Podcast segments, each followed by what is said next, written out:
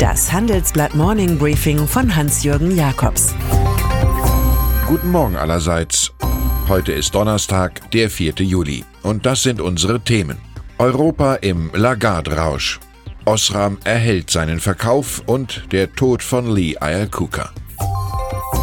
Am heutigen Donnerstag feiern die USA die Gründung ihrer Nation im Jahr 1776.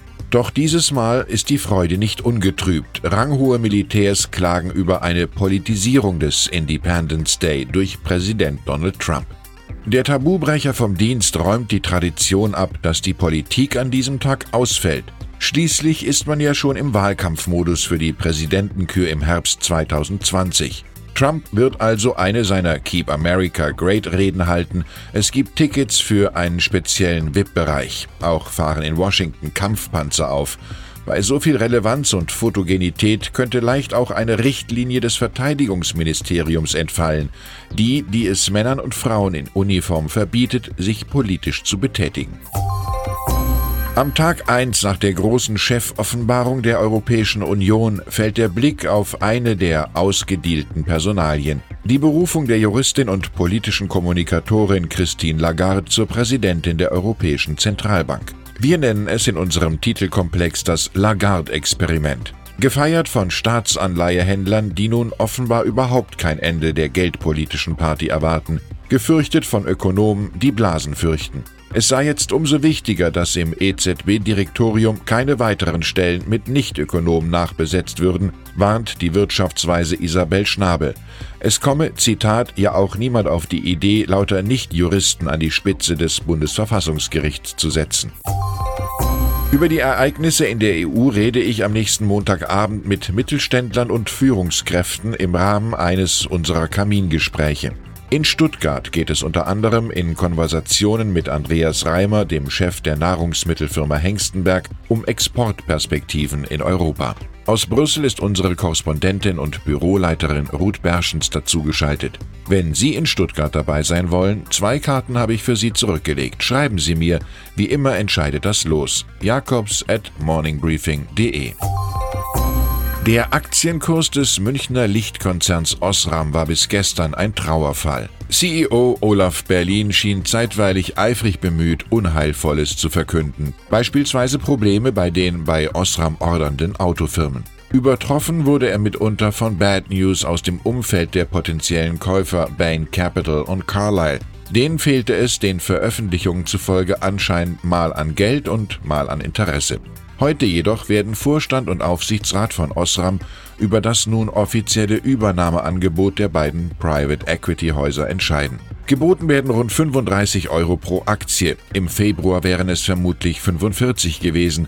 Statt schätzungsweise 4 Milliarden sind nun nur etwa 3,4 Milliarden Euro nötig. Reden ist hier Gold, Schweigen Silber. Amerikas Depression hat ihn, den Sohn italienischer Einwanderer, zum Materialisten gemacht, zu jemand, der an Dollars, nicht an akademischen Würden interessiert war. So hatte es Lido Anthony, genannt Lee Iacocca, schon in seiner Autobiografie bekannt. Er war der fröhliche Detroit Car Guy mit dicker Zigarre und der Idee eines splendiden Ford Mustang. Später wurde er von Henry Ford II. trotz des Kultmodells gefeuert. Über den Schock tröstete sich der Manager mit der Sanierung von Chrysler hinweg. Dort wurde der Mann, der jetzt im Alter von 94 Jahren gestorben ist, für das K-Car zum TV-Werbestar. Der Slogan, wenn Sie ein besseres Auto finden, kaufen Sie es. Der heutige Ford-Konzern wird am Donnerstag nächster Woche im Aufsichtsrat von Volkswagen eine Hauptrolle spielen. Wir haben erfahren, es geht um eine weitreichende Kooperation bei Elektromobilität und autonomen Autos sowie bei Transportern. Die deutsch-amerikanische Freundschaft soll die hohen Entwicklungskosten senken. Auf dem neuen modularen Elektrobaukasten von VW kann künftig auch Ford kostengünstig Stromautos entwickeln. Gestritten hatten die Paktisten lange über die hohe Bewertung für die Ford-Tochter Argo, die Systeme für selbstfahrende Autos entwickelt. Das größte Risiko, dass einzelne VW-Aufsichtsräte ihr Okay an andere Themen koppeln könnten. Und dann ist da noch Sir David Barclay. Der 85-Jährige ist der erzkonservative Verleger des Daily Telegraph und mit Zwillingsbruder Frederick auch der Besitzer der Kanalinsel Brecou. Der Milliardär hat sich sehr gründlich über das Theaterstück Zwei Briten und die Löwen geärgert. Genauer über das dort geschilderte Brüderpaar. Die beiden seien, Zitat, kalte, egoistische Monster im Herzen unserer demokratischen Gesellschaften, so schreibt es Autor Hedi Tillet de Clermont-Tonnerre.